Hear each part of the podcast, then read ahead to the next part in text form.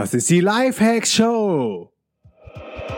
Welcome zur Lifehacks Show. Lifehacks gibt dir selbst erprobte Hacks und Tipps für dein bestes Ich. Und hier ist ein Crash-Test-Dummy für ein besseres Leben. Markus Meurer. Hey Leute, willkommen zu einer neuen Episode der Lifehacks Show. Diesmal live aus dem Rome in U-Boot. Wir sind hier immer noch auf Bali, ziehen aber am Montag weiter an den Ozean nach Canggu, worauf ich mich schon sehr freue. Und ja, das Thema der heutigen Folge ist ähm, Conversion-Optimierung, Funneling. Und dazu habe ich mir meine Freundin Feli geholt, die sich in den letzten Wochen sehr intensiv damit beschäftigt hat. Hi Feli, danke für deine Zeit. Ja, cool. Ähm, sag mal, warum ist das Thema bei, bei dir oder dann äh, ja auch indirekt bei uns beiden aufgepoppt? Ähm, gute Frage, ja. Also wir, wir haben ja von Anfang an immer sehr viele Sachen gemacht, aber gar nicht so geprüft, okay, macht das jetzt Sinn oder nicht? Ähm, kann man vielleicht noch was verbessern? Erreicht man wirklich die Leute, die man erreichen will? Und irgendwann kommt man halt so an dem Zeitpunkt, ähm, um neue Veränderungen vorzunehmen, dass man da mal gucken muss, was ist überhaupt passiert oder was ist überhaupt auf der Seite los. Klar guckt man mal in ähm, Google Analytics oder in irgendwelche Tools rein, aber was ich meine, das jetzt mal so richtig geordnet in einer Tabelle runterzuschreiben und zu vergleichen, wie hat sich das von Zeitpunkt A nach B verändert, also einfach ein, ein, ja mal ein bisschen mit System vorzugehen. Das heißt, vorher gab es überhaupt kein System?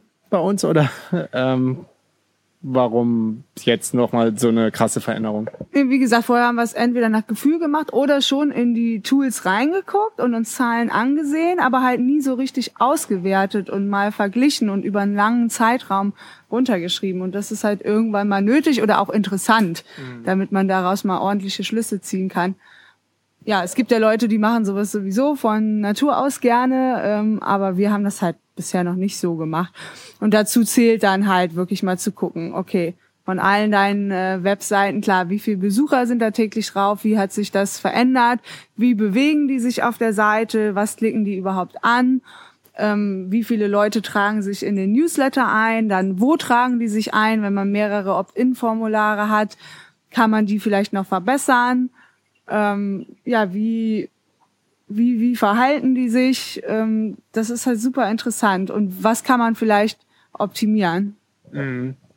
Ja, du hast ganz recht. Also es ist so ein bisschen bei uns hinten runtergefallen, wahrscheinlich auch, weil wir so organisch gewachsen sind.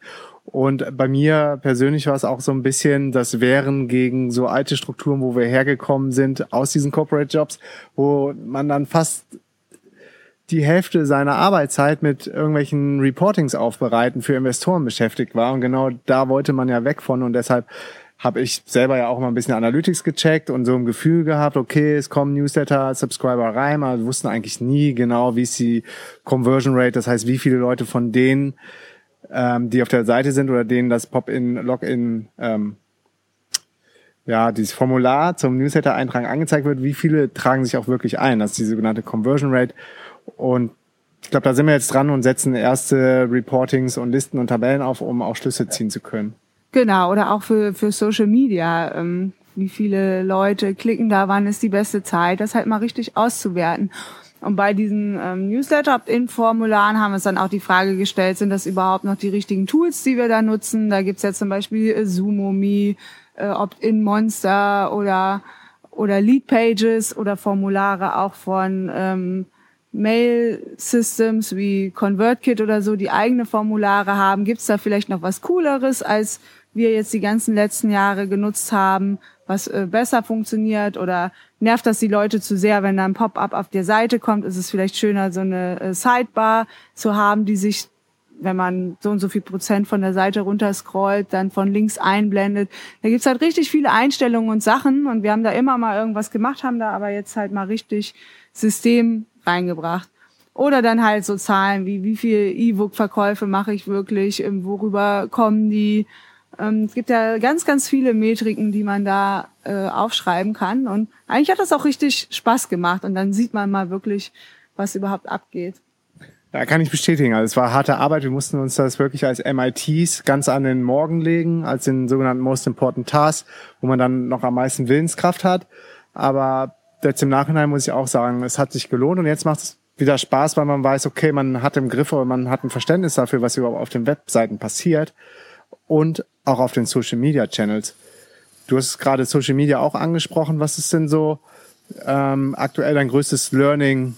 Was haben wir gut gemacht und was haben wir eher nicht gut gemacht oder wo verändern wir jetzt was bei, bei den Social Media Posts?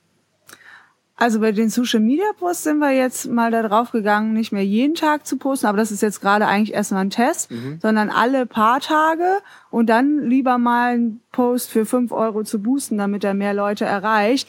Aber genau, da probieren wir jetzt einfach mal so ein bisschen rum, was vielleicht besser funktioniert, weil wir haben bisher wirklich jeden Tag gepostet und das ist natürlich auch echt äh, anstrengend. Also genug Content haben wir auf jeden Fall, aber vielleicht muss das gar nicht sein. Vielleicht ist es auch so, dass wenn man weniger postet, es in der Masse trotzdem die gleiche Anzahl oder mehr Leute erreicht. Man muss ja dann mal gucken, wie viel erreicht man überhaupt mit einem Post. Und manchmal haben wir ganz, ganz tolle Posts, gerade auf dnx.de, äh, auf dnx, äh, Facebook meine ich, und die erreichen dann gar nicht viele Leute, weil Facebook es nicht ausspielt zum Beispiel. Und ähm, ja, da probieren wir halt gerade auch mal ein bisschen was anderes aus. Ja. Ja, ich glaube, bei Facebook könnte, könnte das Problem sein, dass man dann, wenn man zu häufig postet, das ist aber auch nur Vermutung, wie gesagt, testen wir das gerade, dass dann ähm, man jedes Mal ja wieder mit allen anderen Posts konkurriert, die gerade auch im äh, Umlauf sind bei Facebook. Und wenn du dann immer wieder deine eigenen Sachen da raushaust, ähm, wird die wahrscheinlich nicht so gut gerankt. Ist, glaube ich, auch ein bisschen vergleichbar wie mit Google und SEO. Wenn du 20 Seiten zu einem Thema hast, dann ist vielleicht eine Seite auf Platz 8, eine auf 12, eine auf 15. Aber wenn du nur eine Seite hast und alle Links auf diese eine Seite machst, wird wahrscheinlich dieser eine Post oder dieser eine Artikel auf eins gerankt. Also so ein bisschen mehr mit Bedacht posten. Aber auf der anderen Seite ist ja super spannend, was gerade alles passiert bei uns in der Szene. Es gibt so viele spannende Artikel und wir haben uns da echt sau Mühe gegeben und richtig geilen Content geshared und es ist halt schade, wenn er so wenig erreicht. Genau, und ähm, was damit auch zum Beispiel zusammenhängt, ähm, ist mal dann noch mehr ein Gefühl dafür zu kriegen, wer ist überhaupt auf deiner Seite, jetzt mal am Beispiel DNX. Ähm, kommen da Leute, die schon Digital Nomad sind oder Leute, die Anfänger sind, die haben natürlich ganz andere Themen, wofür sie sich interessieren. Kann man die vielleicht auch zu anderem äh, Content leiten oder einen ähm, verschiedene Newsletter für die machen, weil die natürlich verschiedene ähm, Ansprüche oder Sachen haben, für die sie sich interessieren. Also das ist auch nochmal so ein Funneling. Ähm, wen ziehst du mit deiner Seite überhaupt an und hast du die richtigen Informationen für die und wie finden die die? Also dass man da auch nochmal anfängt zu differenzieren. Du sprichst gerade von äh, Newslettern. Gibt's da irgendwelche Learnings in dem Bereich, wenn sich Leute jetzt fragen, wie oft sollte ich einen Newsletter raushauen? Wir haben gerade darüber gesprochen, wie man eine Newsletterliste aufbauen kann durch die verschiedenen Opt-in-Formulare.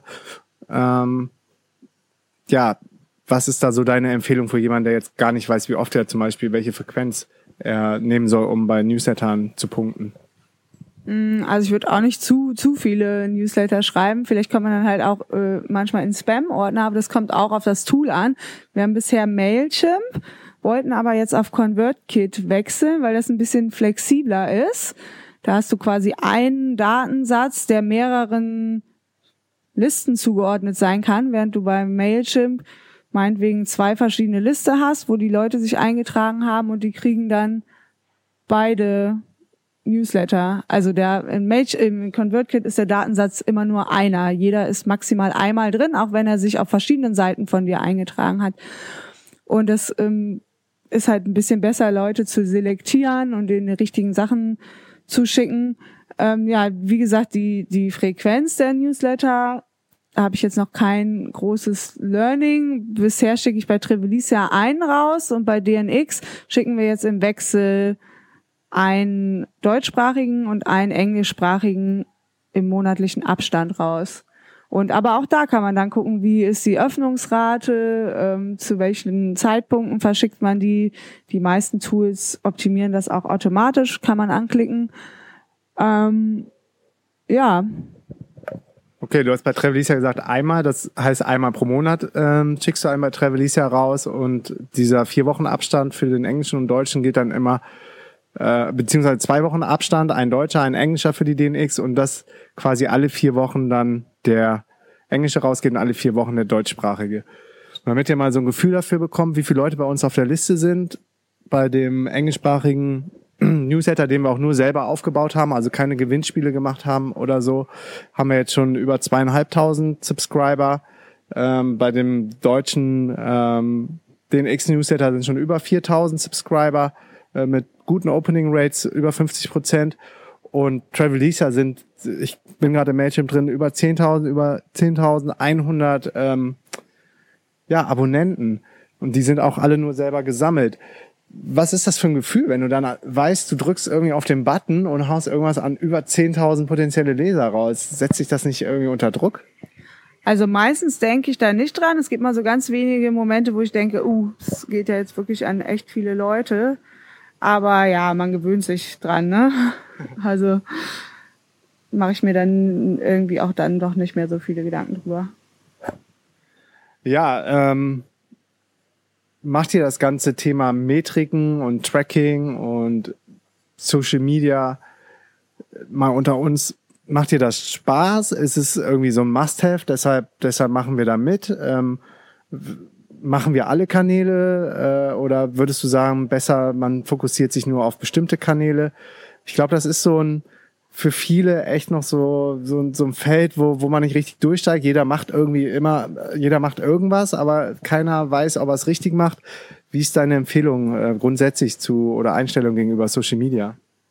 Nee, also generell bei diesen ähm, Reporting-Sachen klar, am Anfang macht das keinen Sinn, dann hat man überhaupt noch nicht genug Zahlen und so, aber ab einer bestimmten Größe und so sollte man das schon mal machen, damit man nicht sinnlos irgendwo rumfischt, sondern auch sinnvolle Sachen macht.